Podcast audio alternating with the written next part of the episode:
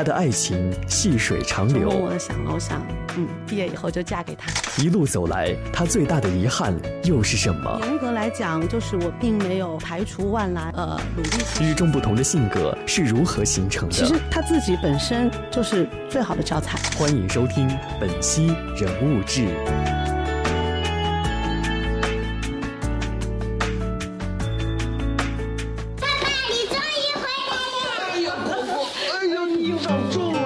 是这座城市里的普通人，他每天也奔忙在希望的路上。普通的人，普通的事，走进他的生活，倾听他的故事。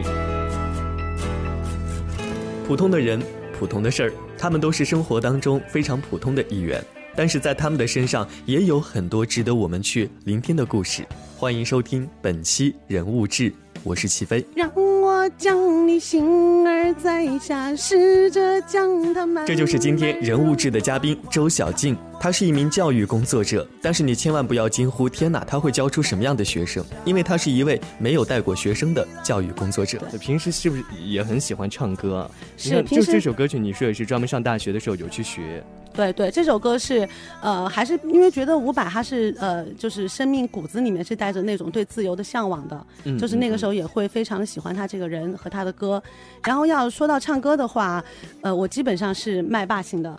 记记得微博里面有一张图，就是在 KTV 里面的各种各种人物，有的发手机短信啊，然后有的吃东西啊，有的聊天，那我一定是拿着麦克风站在最前面，边唱边跳的那个。嗯。所以你还说自己不是那种很嗨的人，很内敛的人？对不对不起，我忘了，其实我是很淑女、很温柔的。好了，你现在说什么都是白搭了，你你的形象已经是树立成那样一个很嗨型的人物了啊！哎，这个这个，我觉得齐飞真的是非常的会调动大家的情绪。其实我真的之前就是想好了，就是今天，因为可能还会有很多听众，也许在生活中间是不认识我的，不了解你。对，那这样的话，我一定要给大家留下一个呃，人民教师非常成熟，然后非常呃淡定。的一个形象，哪知道开场还没有十分钟，然后 就被齐飞带到了另外一个世界。其实这个世界原本就是属于你的，你原本就属于这个世界的。就是一定要活出自我是吗？对，就是很自我。所以你看我这个预告也说是专访没有带过学生的搞怪教师周小庆啊，还好没有带过学生啊。谢谢你给予我高度的评价。没有带过学生的教师，这个你需要跟大家来解释一下。就说我我没有是带呃，比如说像语文、数学这样的主科的一个教师，其实我是就是主要从事就是跟教育教学相关的行政方面的工作。嗯其实是一名教育工作者。对对对，就是教育系统的工作者，但是平时是呃没有上讲台。台的，嗯，但是跟学生打交道还是打的比较多，只是说没有对他们进行一个呃专门的授课这样的。嗯，大学毕业一出来就是想走入教育行业吗？嗯，还是就一毕业出来就已经是一名教育工作者了？没有大学，其实大学，呃，坦白的讲，就是计算机并不是我特别中意和喜欢，并且擅长的一个专业，也是被逼无奈上的这个专业。对对，其实就是在大四的时候，在你面临快毕业的时候，可能会有很多选择，比如考研，比如考公务员，比如找工作，或者自己选择呃来做生意等等一些。那当时我是也会有这样的一个挣扎和纠结，所以我还是。为了自己的梦想去努力过，然后当时是报考了法律硕士的研究生。当时梦想是考研。对，当时其实是想做一名律师，嗯，因为律师和记者是我从小到大，包括现在就是呃一直想去实现的这样的一个梦想。嗯，当时也是很遗憾，因为报的四川大学。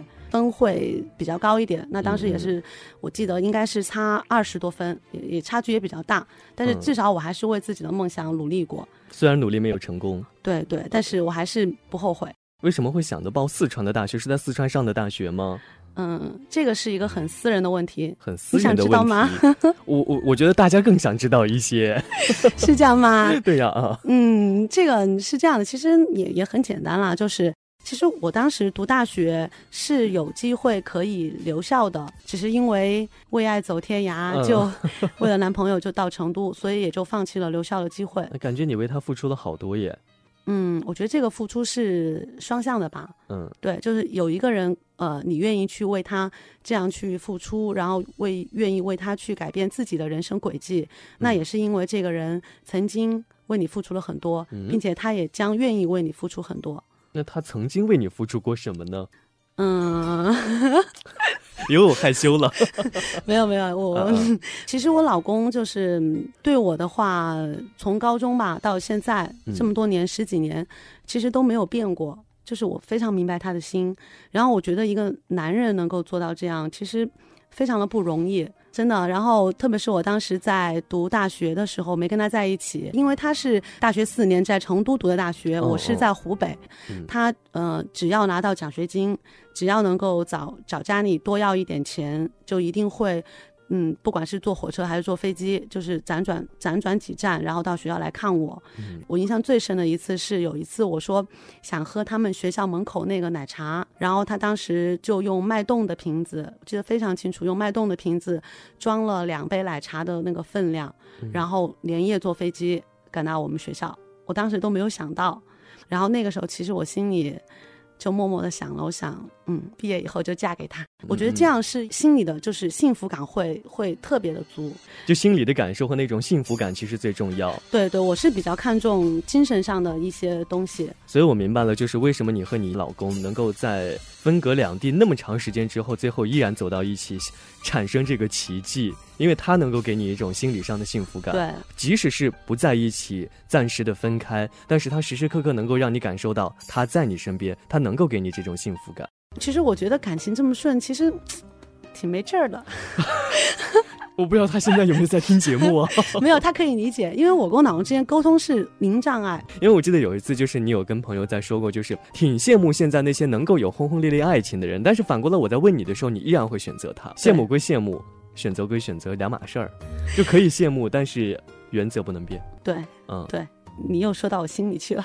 就是我我所说的羡慕，并不是因为自己不好才去羡慕别人，我是会觉得，就是感情，嗯，很曲折呀，然后好丰富多彩啊，嗯嗯，然后想想自己，其实嗯还是挺平淡的，就也挺平静的，嗯，然后跟老公也是，嗯，就平时吃饭呀或者怎么样，都还都还蛮。蛮蛮简单的，那是一个奇迹啊！我觉得你们的感情。那如果我告诉你我们认识了多少年，你更会觉得是一个奇迹。没事，你说吧，让我再再惊讶一下，让大家也惊讶一下好了。嗯，如果按照我年纪来算的话，一半吧，就是在我的目前活的有生之年，已经认识他有。一半的生命，就生命当中有一半的时间都是跟他在一起的。嗯，认识，对，认识认识。那认识他的时候还很小，嗯嗯，那个时候是懵懂的一种，就是觉得哦，这个男生还好了，就做朋友这样。那个时候是特别好的一个同学的关系。嗯嗯嗯。那他当时是我们班上读书最用功的，然后当时也是，就是我们因为当时就是要。高中我是和他是高中同学，当时也会压力比较大嘛。那大家其实都只能够把平时老师布置的作业做完就 OK。他是就是除了老师布置的作业以外，还会把黄冈兵法呀、黄冈考点呐、黄冈秘籍呀，然后买很多堆在书桌上，就是直接见不得人的那就见不到人的那种。然后所以当时就觉得，嗯，这个男生还蛮努力的。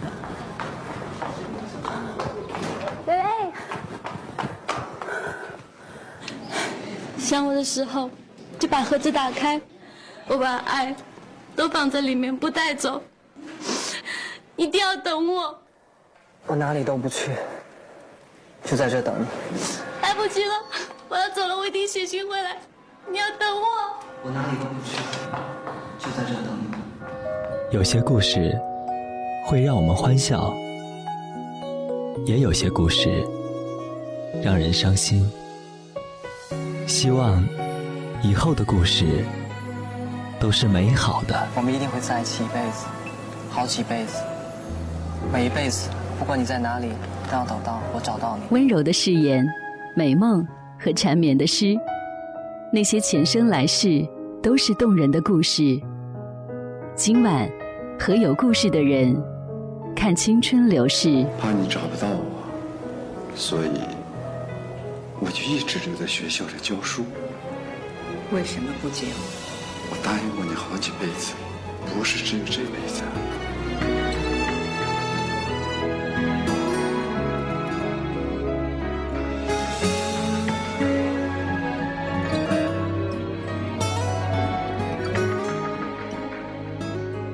欢迎继续收听《人物志》，我是齐飞。他们的爱情细水长流，和所有人一样，在外地打工的经历也让他成长了很多。嗯，在成都待了多长时间？嗯，在成都待了三年。三年，三年，对，嗯，那时候做什么工作呢？是是和本专业相关的呢？呃，也也没有关系。当时是在成都的麦当劳公司里面，对，然后当时也是做呃经理的这样一个职务。那进进这个企业也是经过了层层的考验。我记得当时我们是有一千多人面试，那到最后只录取了七个人。就是中间可能会有四个到五个环节，那之前呢可能就是考察你的英语啊，或者你的沟通能力、管理技巧等等。但最后一个环节我记得最清楚，就是一千多个人到最后一轮呃筛选下来只有二十多个人，那么这二十多个人被分配到不同的餐厅，呃进行一项。长达三天的工作，长达三天，对你猜是什么工作？是干什么？是在洗手间刷厕所，整个三天全部待在厕所，所有的就是嗯便池，嗯，然后洗手台，然后包括就是要换那个卷纸，然后还得做清洁、做记录等等，这样，所以这二十多个人到最后。留下来的没有几个人了，就是这这三天，这二十多个人就会有人中途放弃。对，一定会有中途放弃。大家没有想到这是企业给你的一个考验吗？对对，我就觉得其实他就是外国人，就是包括外企，他用人还是有一定的规律。他是有自己的一套系统和体系的。对对，他是非常的完完备，他是靠那种呃系统去考核你、考验人。然后我就想起我们中国其实也也有这样一段话，就是呃，先将降大人于世人也，必先苦其心志，劳其筋骨，饿其体肤。所以在那三天的。过程当中，我觉得你肯定会想很多吧？就可能在那之前没有干过这样的事情。当当然没有，绝对不可能有机会做这样的事情。自己家里的马桶都都没有很少去刷过。是，但是我当时也想了，就是因为这是呃第一份工作，嗯，就是大学毕业以后的第一份工作，就是不论它是好还是坏。嗯，除非是别人觉得我不行，就是不要我，但是我自己肯定是不可以放弃，因为我觉得这个非常的重要。那那做麦当劳这份工作的话，其实还是给予了我很多，就是包括嗯与人沟通的一些技巧，然后处理一些临时突发事情的一个能力，然后也包括一个协调。然后包括管理方面，然后也是认识了很多好朋友在成都。嗯嗯，对。所以我觉得人经历多一些的话呢，阅历丰富一些的话呢，对自己的生活包括性格的塑造，其实是很有帮助的，会塑造出来一个非常好的性格。不是说我经历的事情多了，经历的苦难多了，我就是一个苦大仇深的人，不是。嗯。大概哪一年回来的？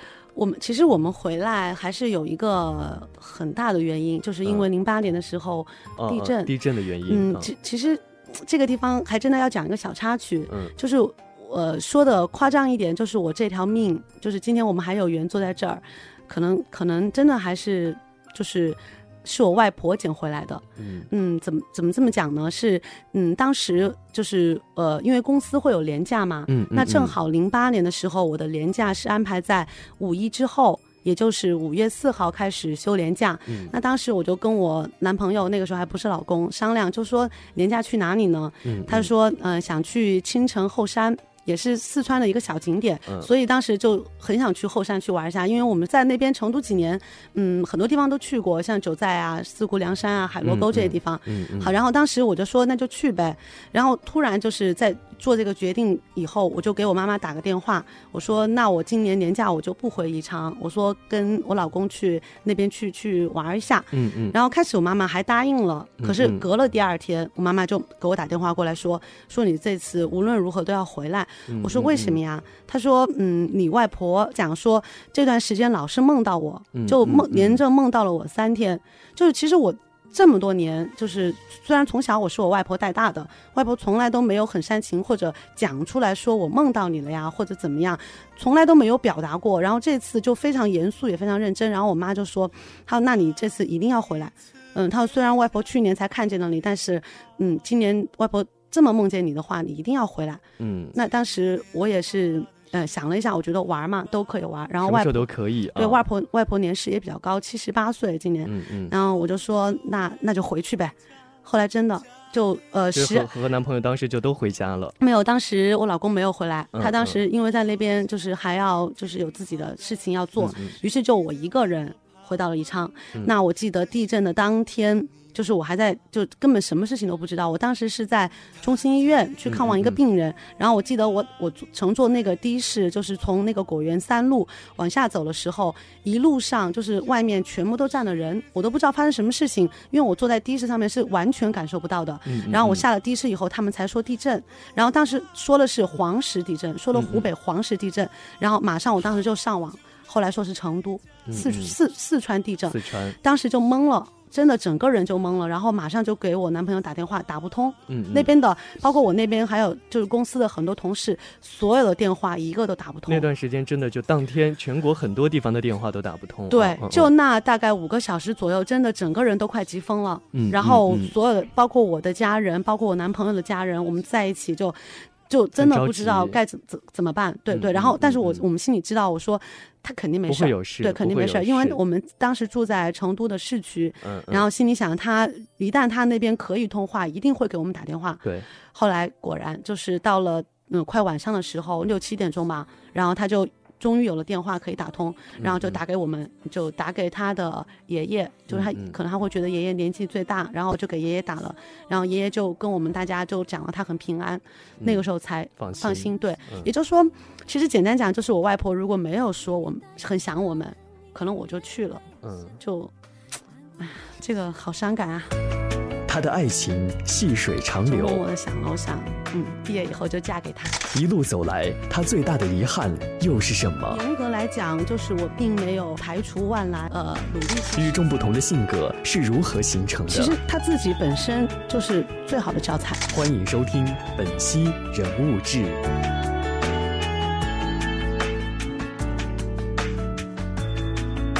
面对人生的不同阶段，他会如何去用当下的沉淀解决生活中的问题呢？而一路走来，他最大的遗憾又是什么呢？欢迎继续收听《人物志》。其实对现在你来说，真的是进入到一个年龄的坎儿上了，有有这样的感觉，嗯嗯，对，非常的强烈。就是因为，嗯，我是去年结的婚，就是结我结完婚以后，我会发现整个人的，嗯，想法和状况都会有很大的不同，嗯，就是考虑事情可能会更加的。现实一些，就是考虑的人也要更多一些，然后需要去权衡的事情也要多一些。在生活当中，包括这么多年过来了，每个人都会有这样的不同的一些时期。如果现在让你去划分曾经走过的这么多年当中的一些不同的阶段，你觉得它能划分为几个阶段呢？简单点划分的话，就是从以前走到现在的阶段，可以基本上分为两个阶段。两个阶段，对对，简单的讲，一个就婚前，一个就婚后。对。好了，不打乱你的思路了。那你是怎么划分的？没有没有，就是可能就是读书的时候和进入社会。我觉得这样是一个对一个人来讲是比较全面的一个一个一个划分的一个方式。嗯，就读书的时候，可能嗯，你考虑的永远只是校园的事情，嗯，可能没有其他任何的事情。那一旦走出校园以后，你需要考虑所有人，就是大家都需要去考虑的一些事情。嗯，可能我就觉得这分为这两个阶段嘛。真的要讲不适应的时候，可能是刚刚大学毕业，可能不太适应。但真正在结婚前、结婚后，其实也还好。嗯，就当自己成为一个社会人的时候，无非就是在家庭当中，在一个小环境当中的角色发生了变化。但其实，在校园里和校园外的话，是在整个大环境当中，我的身份和角色发生了变化。那个学生证就没有没有用了。走出校园以后，就当它被剪掉之后，你会觉得我已经成为一个社会人了。是的，嗯，会觉得自己身上的嗯责任，然后对自己的责任、对家人的责任更重一些。嗯，所以当时选择考研，你说选择了这个法学专业的研究生啊，虽然没考上，当时考。研一方面是因为法学是自己的一个理想所在，会不会有就是那种啊，我还是继续在校园里待着的这样的想法吧？当然会有，当然会有，对对，就是很想在校园里面，嗯，继续的留下来。曾经的一个梦想是记者，还有一个是法律。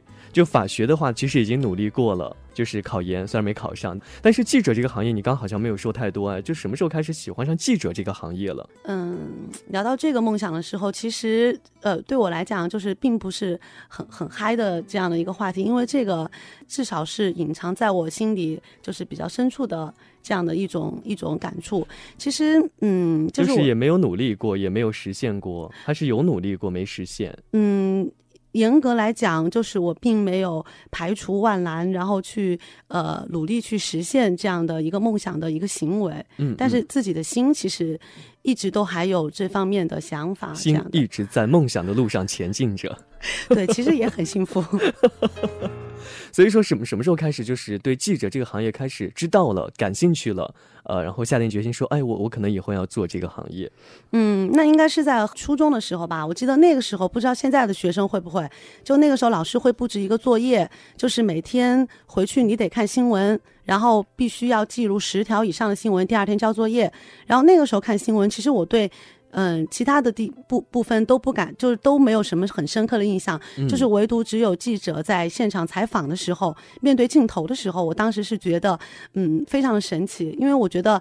嗯，就是记者，他总是在所有的事情的第一时间赶到现场，并且把现场的最真实的情况带给所有的观众。我觉得这样的一个职业非常的神圣，而且它能够考验到你的东西，不光光是你的一个文字的表达，或者是你思维的一个呃一个一个一个逻辑性的东西，它可能更要考考察的是你自己，嗯嗯，怎么讲，就是有愿意去牺牲自己的一些时间。精力，甚至是一些呃亲情、友情、爱情而去投非常投入的一个一个一个职业。那么其实一直带着这个梦想呢，就是我记得到了高中青草地节目，在我们那个时候应该还是面对就是青少年比较现在也蛮火啊，火了很多年了。对对对，是很火的一个节目。然后那个时候就是到我们学校去选呃，就是小记者，就是相当于是可以去定期做节目，校园小记者这样的。对，然后当时我们学校的话，因为我是我们学校记者团的，然后就选了我跟另外一个女生。就记者团很多人，偏偏选了你们俩。对，那当时我记得学校我们有。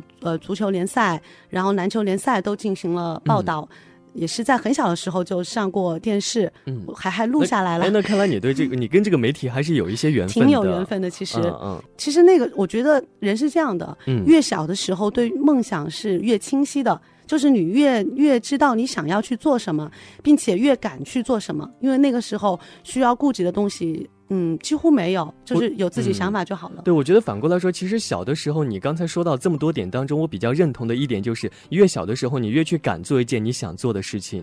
对，就越越愿意去为自己的梦想去，呃，非常脚踏实地的去做。当你长大了之后，可能呃，生活包括一些事业，还有你自己的一些想法，包括你周围的人和事和环境，对你的影响，可能就会让你没有那么大的勇气去为了梦想去去怎样往下走，或者说去做这件事情。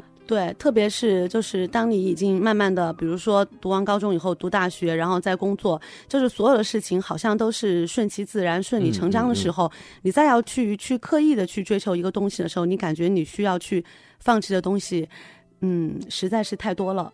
那自己已经不是自己了，已经是社会的一个人，也也是家庭的一个人。你终于回来了！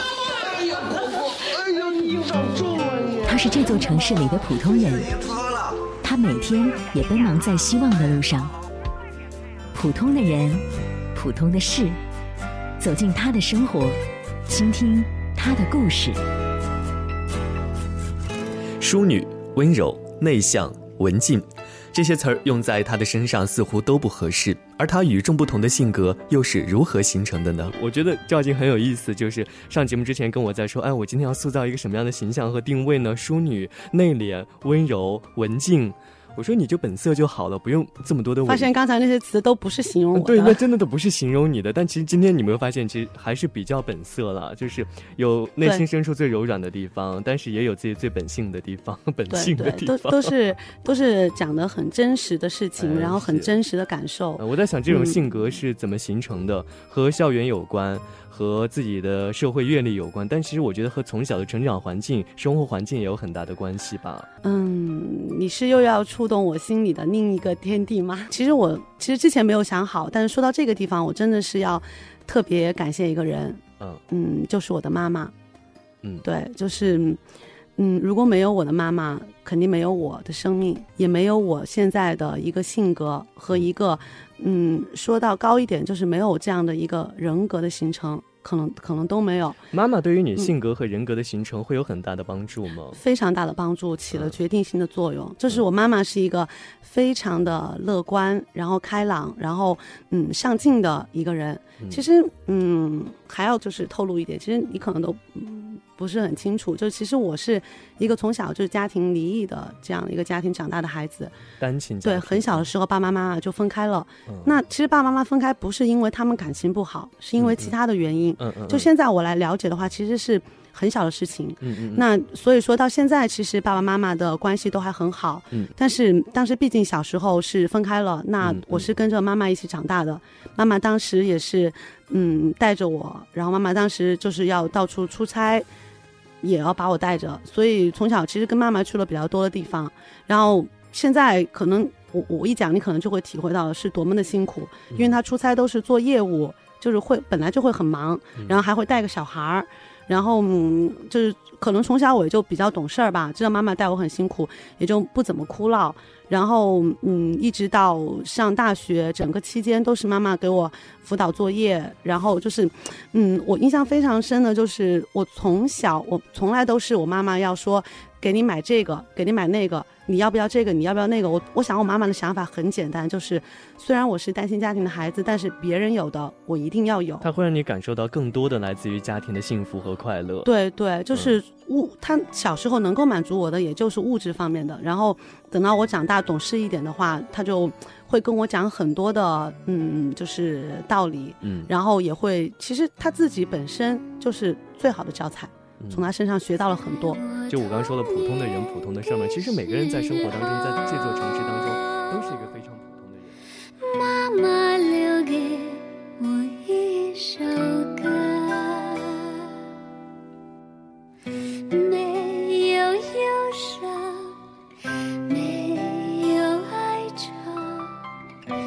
期待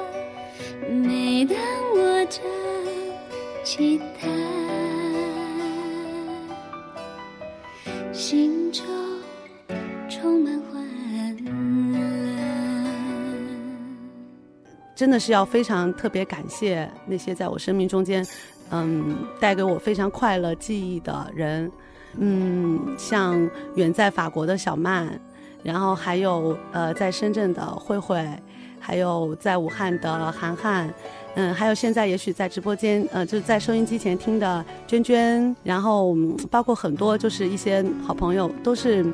嗯，陪我走过了人生不同的一些呃经历，然后走过了一些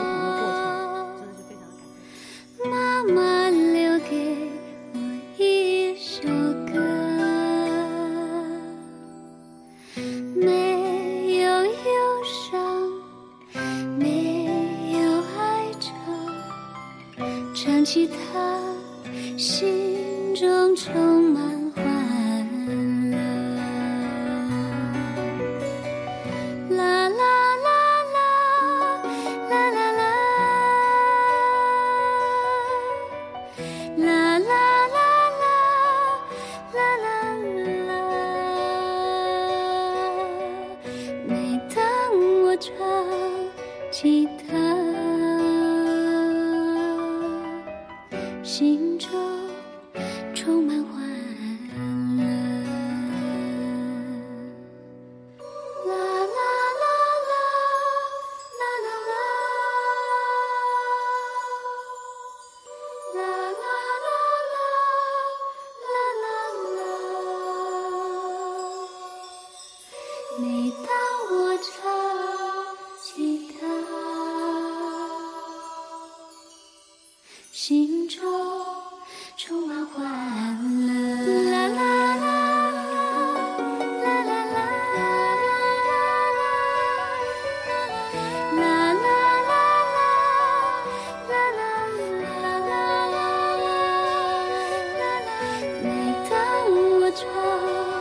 记得